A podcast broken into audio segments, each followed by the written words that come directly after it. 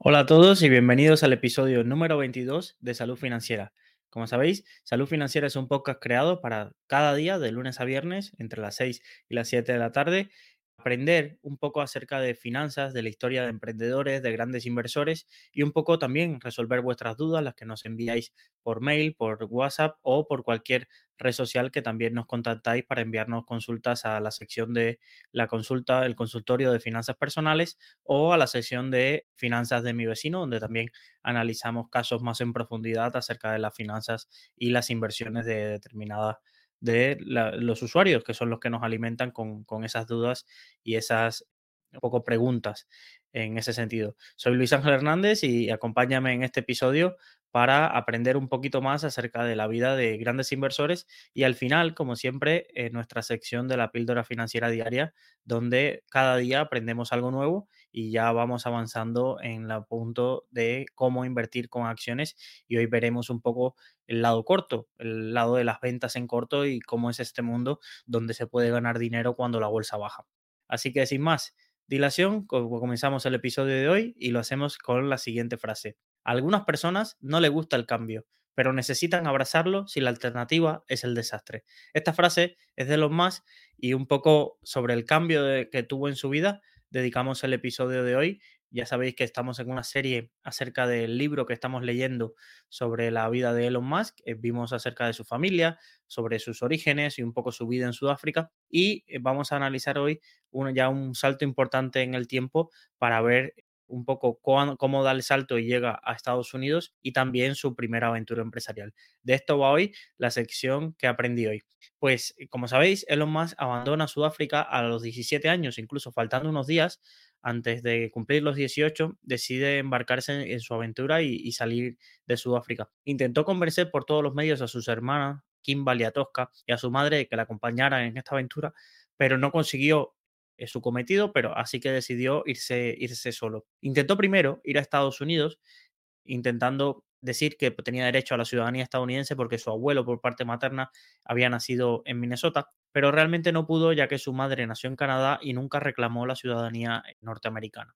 Entonces decidió ir por su cuenta al consulado de Canadá y gestionar los pasaportes de sus hermanos, de su madre y de él, no, no de su padre en, en ese sentido. Entonces una vez te llegó el trámite, se compró con los ahorros que tenía, se compró el billete 14 días después para eh, viajar a Canadá, que sería eh, su primer destino. Viajaría solo con 4 mil dólares, 2 mil que le dio la madre y 2 mil que le dio el padre para viajar a, Canadá y básicamente le dieron ese dinero y un poco de una lista de los contactos de la familia que conocía la madre en Canadá y que un poco podían estar por ahí para que los tuviera de contacto Elon cuando llegase. Su primer aterrizaje fue en Montreal, donde allí tenía un tío de que, podía intentar contactarlo, pero rápidamente se dio cuenta cuando llamó al teléfono e intentó dar con él que su tío ya no vivía ahí y que se había mudado. Entonces tuvo que pasar las primeras noches en un albergue juvenil compartiendo habitación con otros cinco jóvenes. Pero él en la, su biografía comenta que, que para él el cambio era tan importante. Recordar que había sido un niño donde había viajado por todo el mundo con, su padre y lo dejaban solo en parques o por cruzando la ciudad y nunca había tenido miedo. Dice que, que, claro, que comparado con Sudáfrica y la situación que él vivió en Pretoria y los cuidados que tenía que tener, pues Canadá parecía un paraíso donde podía deambular por sus calles sin ningún problema y demás. A partir de ahí decidió que vio el siguiente familiar en la lista y eran unos primos que vivían cerca de Mus Yau, que era de origen, originariamente donde fueron sus abuelos maternos. Entonces decidió comprar un billete de autobús que tenía validez de, podía hacer todos los viajes que quisiera durante seis meses y recorrerse Canadá en autobús, ya que eh, su siguiente destino estaba a más de 3.100 eh, kilómetros. Eso casi lo puse en Google Maps hoy para buscar en la newsletter y me ponía en coche casi 35 horas, imaginaros en autobús. Pues estuvo viajando con mala fortuna, a este chaval parece que le pasaba todo en su primera, en su primera época, con la mala fortuna que eh, fue a bajar a, hacer pis en, una de las paradas del autobús y bajó con su mochila y se le, se le olvidó que el autobús y el autobús se, fue sin él y llevándose sus maletas y solo se quedó él con una mochila. Se había quedado sin dinero porque tenía todos los cheques de viaje, los tenía en el otro equipaje y, y se quedó un poco sin dinero. Logró llegar a la casa de sus primos, mm, llamó y lo fueron a recoger a la estación de, autobuses y allí estuvo durante unas seis semanas más o menos cuando decidió que estaba muy bien, pero que aquello estaba en medio de la nada y que necesitaba un poco de, de buscarse la vida trabajando. Estuvo trabajando ahí en la granja de sus, de sus primos, pero decidió irse un poco a la ciudad y decidió viajar hasta Vancouver, donde tenía otros familiares. En Vancouver trabajó, encontró, buscó, hizo una lista acerca de, de, cuáles eran los trabajos mejores pagados y estuvo buscando y encontró que había un trabajo que casi nadie quería y que estaba muy bien pagado como limpiador de las calderas de un aserradero. Imaginaros el trabajo que era limpiar y, y las consecuencias que podía tener esa para un chaval que acababa de cumplir los 18 años. Imaginaros el, el escenario en ese sentido lo, lo, curioso que ha sido, pero sí, así se ganó la vida durante unas semanas hasta que convenció a su madre y a su hermana pequeña que se mudaran con él hacia Canadá. Ya tenían los pasaportes que los había gestionado Elon y pudieron mudarse a Canadá. Entonces se mudan, pero realmente Vancouver estaba un poco alejado y no tenía esa, esa, no les gustaba tampoco el clima y decidieron irse hacia Toronto, donde se establecieron y alquilaron un pequeño departamento donde fueron muy, muy humildes, empezaban de la nada, los tres trabajaban, la hermana pequeña de los más encontró trabajo en una hamburguesería, su madre también buscaba trabajo e incluso se cuenta que, que, a veces no tenían ni con qué comer y que la madre sufría bastante porque no, no podía llevarles un poco un plato de comida.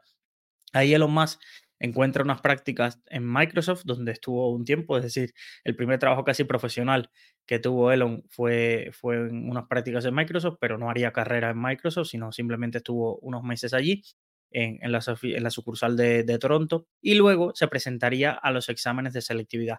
No sacó notas brillantes, pero le daba para estudiar alguna ingeniería y tenía dos opciones de universidad y decidió ir a una que tenía más fama de, de haber más chicas porque la otra era que era una universidad donde solo había chicos y, no había muchas chicas y, y él aún decidió que no, que si ya era suficientemente complicado estudiar ingeniería como para no tener otros incentivos a los que ir.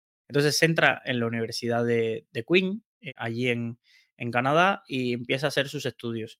Realmente pensar que la vida de Elon había sido muy solitaria. Allí conoce su primer, vamos, podemos llamarle amigo, que era un emigrado también, que un emigrante que llegaba ahí y, con, y que se llamaba Navai Farouk, que era su primer amigo y se convirtió un poco en el compañero de los videojuegos, de juegos de mesa y demás, y era un poco el acompañante de, de Elon y el primer amigo realmente que se cuenta en la biografía que, sería su, su, primer amigo. También conseguiría, ahí aparece entonces, en el siguiente verano, conseguiría unas prácticas en el Scotiabank, que es uno de los grandes conglomerados financieros, y allí también conocería a Peter Nicholson, que se convertiría su mentor, era uno de los jefes de división de, este, de este banco, de esta sucursal allí, y allí trabajaría y, se, se, y ahí es donde aprendería un poco todos los entresijos de la industria bancaria. Incluso se frustró también bastante porque estuvo investigando una opción de inversión que había en aquel momento en bonos de renta fija latinoamericana y a pesar de que tenía todo el estudio y toda la oportunidad y que parecía una, una inversión increíble, todo el banco, comité de inversiones del banco lo descartó por un poco venir de él y que lo asumían como con demasiados riesgos. Entonces, Elon en la biografía comenta que, ahí descubrió dos cosas, que el sector bancario tenía muchísimas cosas por mejorar y que estaba muy, muy anticuado. Y la segunda, que él no, no había nacido para trabajar para jefes y que no le gustaba básicamente que no le había gustado la experiencia de, de, trabajar para terceros, aunque ya os digo, no lo dice por este mentor, porque esta persona se convertiría en uno de sus mentores y decisiones trascendentales que adoptaría en los siguientes años en cuanto a las siguientes empresas y demás, eh, serían consultadas, serían consultadas con, con Peter Nicholson. Entonces, eh, llegamos a este punto, está en Scotiabank, hace esas prácticas, un poco conoce ese mundo, pero decide que en Canadá se estaba aburriendo y que realmente quería viajar a Estados Unidos y se le aparece la oportunidad porque en penúltimo curso eh, se le daba la opción de trasladarse a la Universidad de Pensilvania a hacer intercambios. Lo más no tenía eh, dinero y intentó convencer a la universidad de que, de que le dieran una beca y lo consiguió. Consiguió una beca de 14 mil dólares y además unos préstamos con condiciones favorables para pagar lo que le restaba de, de esos años. Allí en Penn pues sí, la Universidad de Pensilvania sí desarrollaría un poco más nuevas facetas que quizás no habíamos visto en lo, entre lo que era eh, Elon Musk. Pues primero conoció a un amigo que se llama Robin Wren, que estaba obsesionado con dragones y mazmorras y que era este juego bastante popular y que en Big Bang Theory siempre Sheldon Cooper y demás se ven jugando allí. Entonces, Este juego pues le dio una forma de socialización con Elon y Robin Rain fue su compañero. Allí Elon se matriculó en física, en física, pero también justo que se matriculó en física, se también hizo una titulación conjunta con empresariales, es decir, quería llevar esos dos. Y en el laboratorio de física, Robin, su compañero, siempre comentaba que, que Elon siempre estaba hablando cosas que le parecían un poco absurdas, como viajar a Marte, la nueva regulación de los coches eléctricos en California y la energía solar, de la cual, sobre la energía solar, hizo su tesis. Un comentario, la tesis eh, era sobre, la podéis consultar en internet, que está pública, era acerca de, cómo en el futuro toda la energía del planeta iba a ser basada en energía solar. Incluso había hecho un dibujo acerca de cómo en el espacio iba a haber paneles que reflectarían la luz del sol con mayor intensidad hacia la Tierra y, era bastante curioso. Y sacó muy buena nota en eso, excepto por ese dibujo final que el profesor le dijo que se lo había inventado y que eso no tenía ningún sustento científico como para que fuera viable, básicamente. Pero bueno, Allí conocería también a otro compañero que es fundamental y seguro en los siguientes episodios vamos a, hablar de él, porque este compañero fue uno de los que lo acompañó en, una de sus aventuras más locas, que fue SpaceX. Pero bueno, vamos a hablar de Adeo Rossi, que era un estudiante italiano que le enseñaría el otro lado de la universidad a Elon, es decir, las fiestas. Juntos alquilaron una casa a las afueras de Filadelfia y pagaban el alquiler organizando fiestas para hermandades y fiestas multitudinarias a las que cobraban entradas y, así pues, vieron sustentar al alquiler. Dice que cuando la madre de Elon llegó y vio un poco el antro aquel que tenían lleno de, que todos los días había una fiesta y demás, pues quedó sorprendida y, se pasó casi todo un día limpiando la casa. Lo curioso es que Elon en las fiestas no bebía, no, no era alguien que, tuviera un impulso eh, por ponerse borracho, al contrario de, de Adeo Rossi, sino que tenía, simplemente le gustaba ese ambiente y, y pagar y un poco todas las facturas eh, con esos grupos que hacía ahí, pero realmente él siempre estaba pues ensimismado en sus juegos en, ese tipo de cosas y no prestaba muchísima atención a, ese, a esas fiestas, ¿vale? En 1994 llegaría el punto donde los caminos de Silicon Valley con Elon se cruzan. Para aquel entonces ya estaba muy de moda en la costa este hablar y ir a prácticas de universidades, ir a Silicon Valley. Las mejores universidades intentaban de la costa este enviar a sus alumnos a Silicon Valley porque ya ahí despuntaban pues compañías como Apple, como Microsoft, pues todo ese conglomerado era muy muy interesante, Intel y demás. Entonces, Elon consiguió dos prácticas allí en Silicon Valley en el verano junto con su hermano.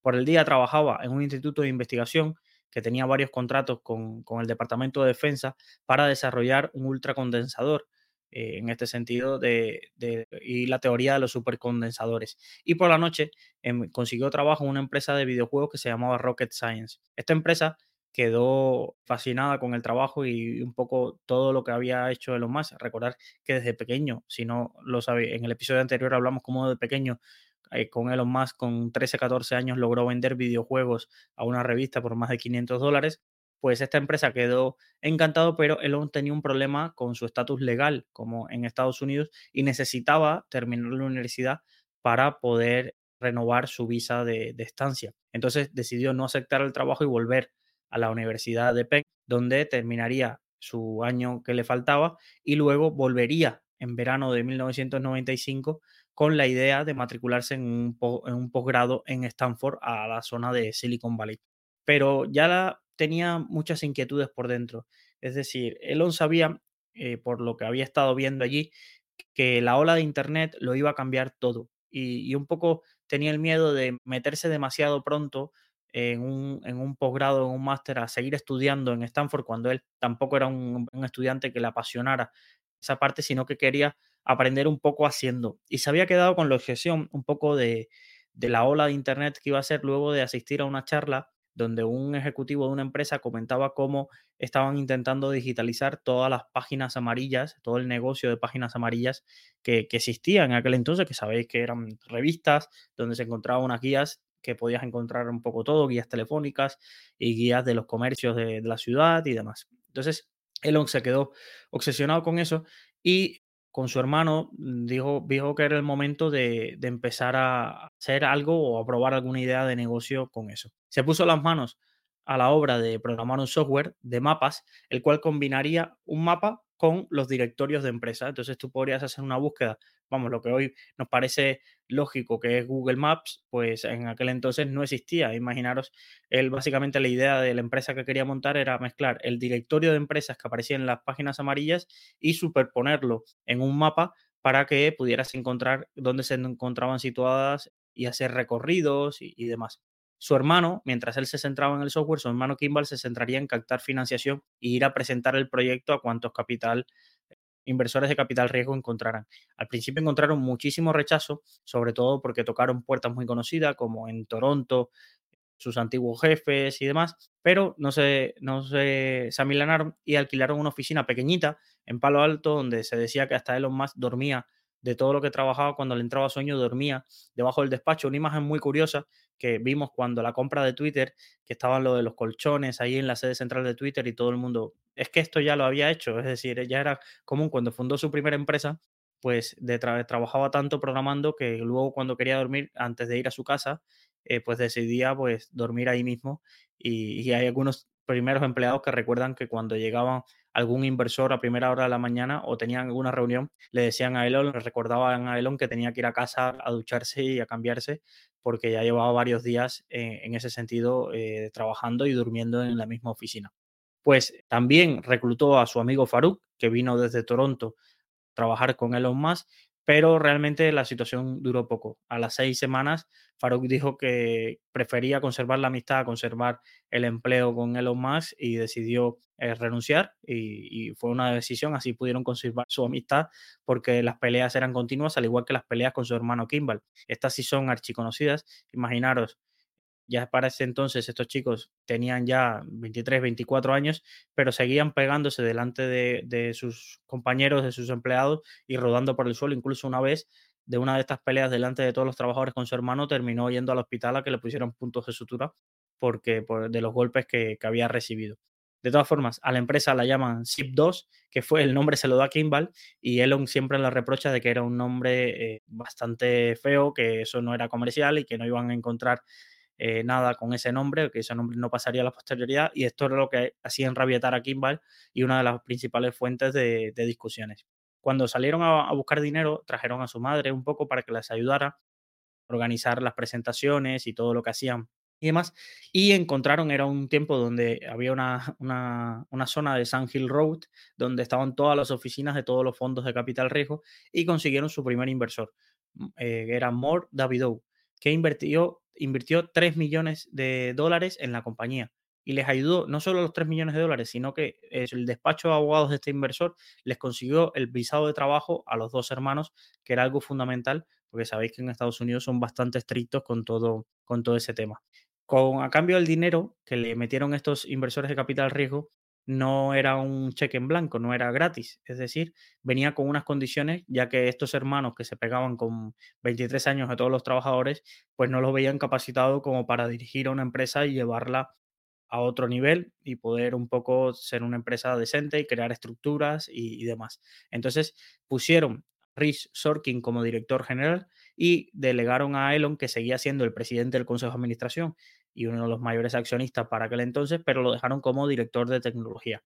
Elon al principio pensaba que eso sería favorable porque a él no le gustaba estar hablando con inversores o de ese tipo, él se quería centrar en el producto, que era lo que le gustaba, pero realmente si habéis seguido un poco la, historia de estos días de, de Elon Musk, sabemos que alguien por encima de él tomando decisiones sobre un producto que ha creado él y que ha invertido él, es un poco, es un, poco un cóctel bastante explosivo para que no, no acabe bien. Y realmente no, no acabó bien porque la primera decisión que un poco que tomó Sorkin fue desdeñar un poco la marca propia de Zip2 y dedicarse a llegar a acuerdos con periódicos locales y periódicos de todo el país para que utilizaran el software que ellos habían creado para organizar sus propias bases de datos. Era como un software interno que utilizaban los periódicos y que nadie conocía, pero esos periódicos sacaban rentabilidad organizando guías empresariales de cada ciudad según su base de datos que tenían y demás. Esto molestó muchísimo a más, que no estaba de acuerdo con que básicamente haber creado todo esto para convertirse en un proveedor sin marca y no tener ningún reconocimiento de todo el mérito que se estaban llevando y todo el negocio que se estaban llevando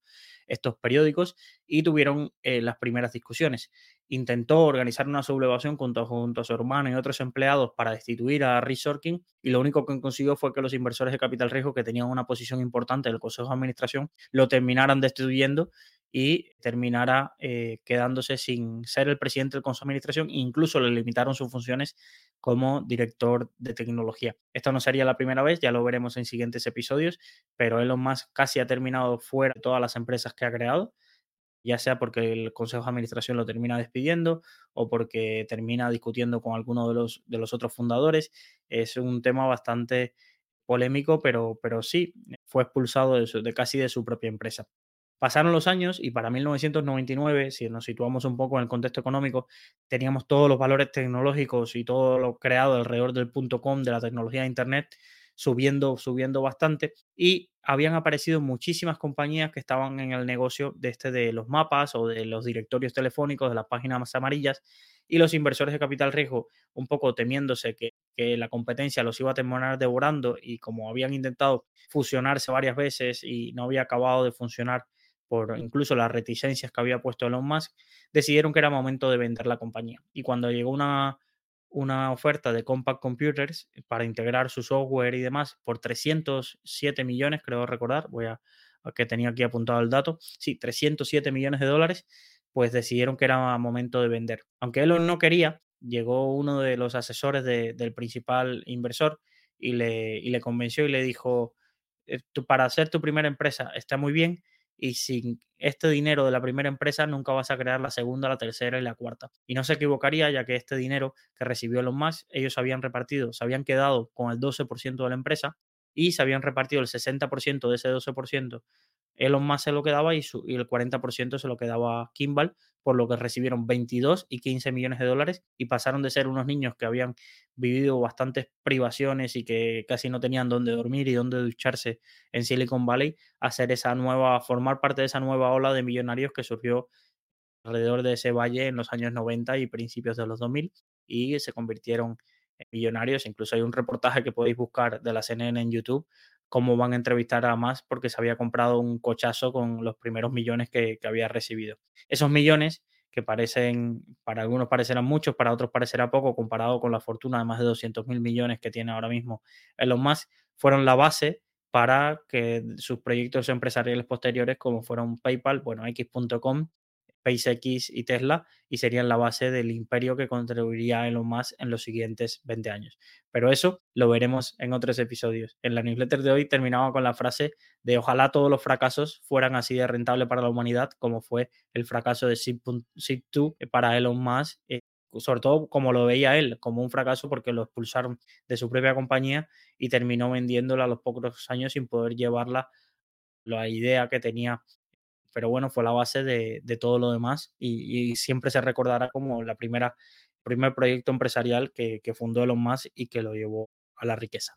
Pues hasta aquí la, historia de hoy, espero que, la hayas disfrutado. Este es uno de los apartados que cuando he estado leyendo la biografía me gustó bastante porque lo desconocía. Quizás conozco más la historia reciente de a partir del 2010 de Elon Musk, pero todo lo que era anterior pues lo desconocía bastante y vamos a la píldora financiera diaria, es decir, al curso que tenemos de finanzas cada día, donde intento explicaros un término. Ayer comenté cómo se ganaba dinero en acciones eh, invirtiendo eh, en el sentido largo, es decir, comprando esperando que el precio suba. Y hoy quedé en explicaros el segundo apartado, que era cómo invertir eh, con acciones en corto, es decir, cómo ganar cuando los precios de las acciones bajan.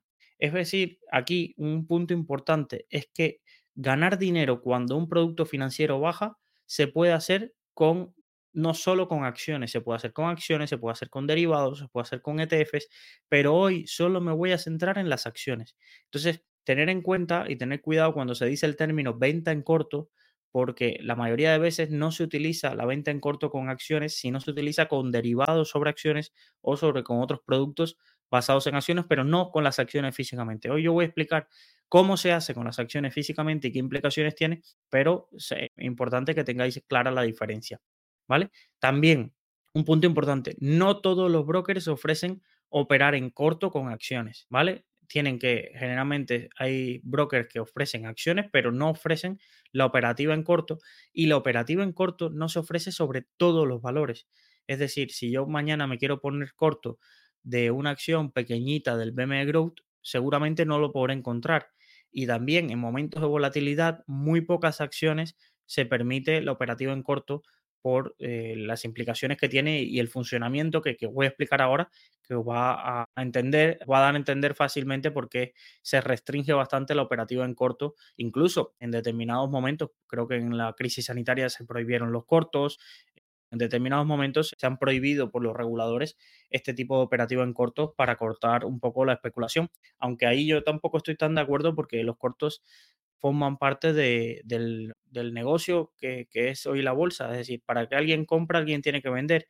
Si hay alguien que gana dinero cuando los precios suben, también habrá alguien que deba ganar dinero cuando los precios bajen, porque ese es el equilibrio un poco que tiene la bolsa, el juego de casi suma cero si no tuviéramos en cuenta las comisiones, donde para que unos ganen, otros, otros pierden y, para que, y lo que otros pierden, otros lo terminan ganando, ¿vale? Entonces, vamos a entender cómo se gana dinero invirtiendo en corto. Esto había un programa donde Jordi Evo le entrevista al famoso trader tatuado que llevó a la fama a ese programa y, lo explicaba ahí como si fuera algo que es un secreto de solo trader millonarios y demás, y la realidad es que es bastante sencillo. Es decir, básicamente, la venta en corto se gana dinero. Si tú, eh, si tú coges una acción y haces el operativo en corto a un precio y después ese precio termina bajando en un tiempo determinado. Recordar esta palabra que parece que no significa nada, que es lo de tiempo determinado, pero es bastante importante para entender la venta en corto y las características que tiene. El espacio temporal es tan importante porque cada día que tú pasas con una operación en corto abierta, tienes que pagar una comisión. Y esta comisión, si la operación se queda abierta muchísimo tiempo, puede ser que aunque el precio baje, tú no ganes dinero, ¿vale? Entonces, tener en cuenta esto porque muchas personas dicen, vale, yo compro 10, precio ha bajado a 7, pero ha bajado a 7 en 3 años y yo todo todos los días tengo que pagar una comisión. Pues he pagado 4 euros de comisión. No, tú necesitabas que el precio llegara a 6 para empezar a ganar algo, ¿vale? Entonces, tener en cuenta esto porque, porque mucha gente obvia que, que aquí hay unas comisiones para este operativo. Y ahora vamos a ver el proceso para vender una acción en corto. Y es bastante sencillo y, si tu broker lo permite, no, no, tiene mucha complicación. Primero, seleccionas la acción que quieras vender en corto y miras a ver si tu broker ofrece esa acción para, eh, para operar en corto y sobre todo qué tipo de interés te va a cobrar por, por esa operativa. Luego, tomas las acciones prestadas y las vendes al mercado, ¿vale? Eso funciona así. Tú le pides al broker un préstamo de acciones y esas acciones en ese momento las vendes. ¿Vale? Y generas un dinero. Vamos a quedarnos con qué genera un dinero. Imaginaros, yo me prestan unas acciones y las vendo por 100, ¿vale? Luego, ¿qué tiene que pasar? Que ese precio caiga, ¿vale? Imaginaros que el precio cae eh, a 60 y esa misma acción que yo compré a 100, que, que yo vendí, perdón, a 100 y generé esos 100 euros, ahora con esos 100 euros voy a coger y voy a, comprar esa acción a 60 y se la voy a devolver al broker. Entonces, la respuesta fácil es decir, vale, he ganado 40 euros por la operación porque yo vendí a 100 ingresé ese dinero. Ay, ¿cómo puedes vender algo que tú no tenías? Sí, porque me lo prestaron. Yo no tenía esa acción, pero el broker me la prestó y yo la vendí. Y con esos 100 euros le fui pagando todos los días una comisión al banco, al broker, hasta que logré vender cuando el precio cayó, ¿vale? Y cuando vendo cuando el precio cayó, cuando compro cuando el precio cayó, pues con esas acciones se las devuelvo al broker y así genero en ese sentido la rentabilidad. ¿Qué pasa si las acciones no caen? Y terminan subiendo, pues que pierdes dinero. Pierdes la comisión. ¿Cuánto dinero pierdes? La comisión que pagas cada día más eh, que vas a tener que comprar más caro para poder devolverle las acciones al broker, ¿vale? Este interés tiene un nombre que se llama Short Interest Fee o Short Interest o Open Interest Fee. Lo podéis encontrar de varias formas o Short Borrowing Fee. Lo podéis encontrar de varias formas, pero básicamente es un tipo de interés diario que te van a cobrar por seguir teniendo la operación abierta. Entonces, realmente cuando tú operas en corto lo que te conviene es que el precio caiga y que caiga rápido, ¿vale? Porque si se tarda mucho tiempo y la acción tiene un tipo de interés muy alto para que, para que te presten las acciones, pues te puedes lastrar bastante la rentabilidad. Vale, hasta ahí lo tenemos claro cómo se hace esa operación. La ganancia patrimonial sería una formulita bastante sencilla que es precio al que vendiste menos precio de compra menos las comisiones pagadas en intereses. Esa sería la ganancia o pérdida patrimonial, se calcularía así con, con esa formulita. Ahora, ¿por qué siempre decimos que la venta en corto solo la recomendamos para profesionales y nunca si eres un inversor particular, por mucho que te caiga mal una acción, por mucho que veas tan claro que esta acción es un fraude o esta acción tiene productos muy malos o esta acción se está equivocando o te cae mal un directivo, ¿por qué nunca deberías meterte en una venta en corto si no eres un inversor profesional? Primero, porque la pérdida es ilimitada. Imaginaros que yo compro a 10, ¿vale? Si yo fuera largo, ¿vale? Si, si yo estuviera en el otro lado, si yo fuera largo, mi mayor pérdida es 10 euros. Yo compro una acción a 10 euros y mi mayor pérdida, lo que más voy a perder es 10 euros. En el caso de que la acción se vaya a cero y sea una estafa. Si yo estoy corto, la acción esa que compré, que vendí por 10, puede subir a 15, a 20, a 50, a 100, a 200. Y todo eso es pérdida que yo voy teniendo hasta el infinito. Es decir, todo mientras suba, eso será pérdida ilimitada. Y mientras que la ganancia que puedo tener está limitada a que la acción vaya a 10 a 0. Es lo máximo que yo voy a ganar. Esos 10 euros, imaginaros en este caso, esos 10 euros son lo máximo que yo voy a ganar en quitándole comisiones en el lado corto. Entonces, es una situación que es muy temporal porque la distribución del riesgo-beneficio es muy asimétrica. Por aquí puedo perder mucho y ganar relativamente poco, ¿vale? Más los costes que tengo diarios en, en ese sentido por tener la posición abierta. Además, los costos estos parece bueno, eso será un costo pequeño. No, hay determinadas acciones que cuando son muy, muy populares o cuando hay mucha demanda de gente para intentar ponerse corto, eh, los brokers asumen un riesgo grande dándote esas acciones y eh, cobran bastante por ese tipo de interés, sobre todo cuando hay una alta volatilidad, ¿vale? Entonces, y el tercer riesgo es el riesgo de recompra forzada. Tú, cuando el broker te presta esas acciones para que tú las vendas, tú dices, bueno, no pasa nada, yo te puedo esperar aquí, sentarme, tengo dinero para pagar las comisiones y ya cuando baje, pues aprovecharé, compraré y devolveré. Aquí lo que pasa es que el broker te puede exigir la recompra forzada y te puede decir, devuélvemelas ya. Y levanta, se levanta un día el teléfono, no, que el mercado se está poniendo nervioso, que tu cartera está perdiendo mucho dinero por, otras acciones, me da riesgo, devuélveme estas acciones ya. Y en ese momento vas a tener que ir al mercado, comprar las acciones y devolverlas. Entonces, esta recompra forzada te puede generar pérdidas muy grandes porque es lo que te digo, ahí la sartén la tiene por el mango el broker, ¿vale? Y te puede generar ese tipo de pérdida. Y un ejemplo de por qué te puede pedir una recompra forzada el broker es porque esté sucediendo un short squeeze, ¿vale? Y voy a continuación a explicaros qué es lo que se entiende como un short squeeze y por qué estuvo tan de moda en los últimos dos, tres años, ¿vale? Es una situación en que los personas que los inversores que están en corto han apostado a que el precio de la acción caiga, pero se ven obligados a comprar rápidamente la acción porque el precio de la acción se dispara hacia arriba. Y entonces, mientras más se dispare, más pérdidas les genera a estos inversores que están en corto. Y estos inversores que están en corto, para cerrar su posición, ¿qué tenían que hacer? Comprar. Y, y entonces, ¿qué hacen? Pues aumentan aún más el precio porque esto es recordar que el precio de una acción se define por gente que está comprando y gente que está vendiendo. Esta gente que está en corto son el lado vendedor. Ellos están forzando, quieren que el precio baje. Entonces, si el lado comprador tiene muchísima más presión y hace que el precio suba, suba, suba, suba, esta gente para poder dejar de estar aquí tienen que pasarse a este lado, al lado comprador. ¿Y qué hacen? Empujan el precio muchísimo más arriba hasta que todos los cortos se ven obligados a cerrar, el precio de la acción se dispara y es lo que se llama un short squeeze. Mm, parece que es una estrategia pues muy sencilla, ¿vale? De, vale, si lo que tenemos que hacer para que una acción suba es mucha gente ponernos de acuerdo aquí para que la presión compradora supere a la, presión vendedora e incluso eh, los, que están cortos los quitemos, pues fue la idea que hubo detrás del foro este Reddit y de muchos grupos de Telegram y demás que intentaron hacer esto con muchísimas acciones.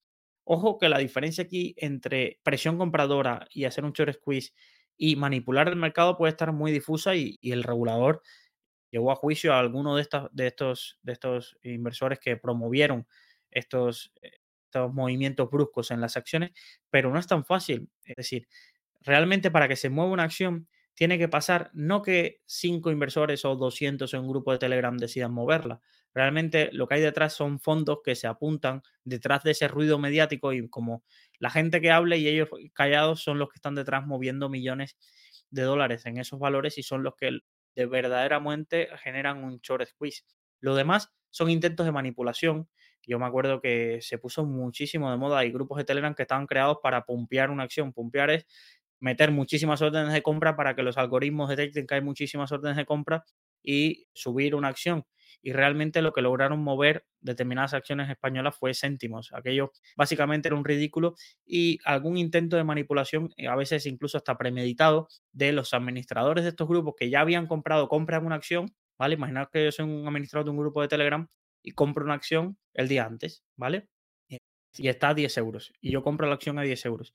Y digo al día siguiente, oye, esta acción debería valer 20 en mi grupo de Telegram voy a comprar y vamos a empezar a comprar todos a las nueve y media para llevarla a 15. Y mientras todos los del grupo de Telegram están comprando para llevarla a 15, el que le está vendiendo soy yo que las compré el día antes a 10. Pues esto es un claro ejemplo de Pump and Dump, que es una estrategia de manipulación de mercado que se da muchísimo en los mercados, sobre todo con acciones de poca liquidez y sobre todo con criptomonedas. También ha habido muchos casos de este tipo de cosas. Se crea un hype alrededor de, un de un determinado valor y, termina pues la gente picando y, entrando y no se piensa que cada vez que tú compras alguien está vendiendo, porque alguien está vendiendo algo que no para de subir. Entonces, tener en cuenta eso.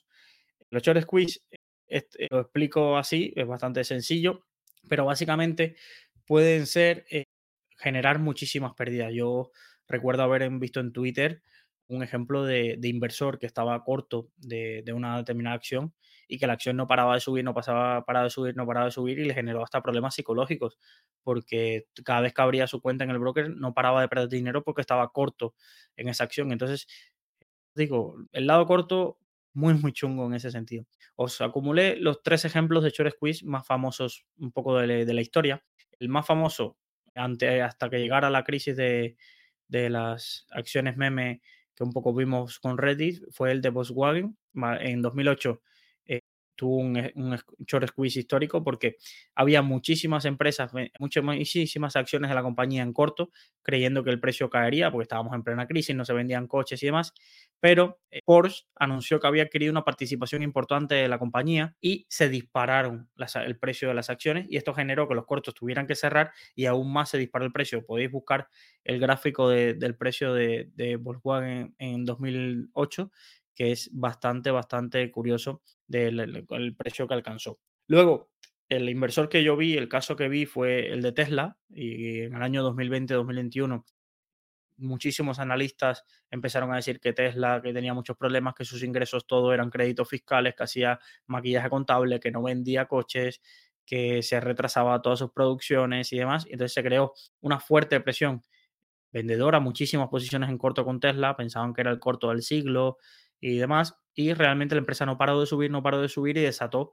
que muchísimos de esos cortos tuvieran que cerrar. Además, el, short interest se disparó también, entonces era carísimo ponerse corto en Tesla y fue uno de los que fue el preludio de lo que vivimos luego con GameStop y, y AMC, que básicamente fueron las famosas compañías que se generó su short squeeze, sobre todo fomentado por este foro de Reddit, donde básicamente lo que se dedicaban era buscar qué compañías tenían más cortos, más porcentaje de todas sus acciones en corto, para ellos ponerse de acuerdo, empezar a comprar, comprar, para obligar a que todas esas personas tuvieran que devolver las acciones y, comprar también y, disparar el precio.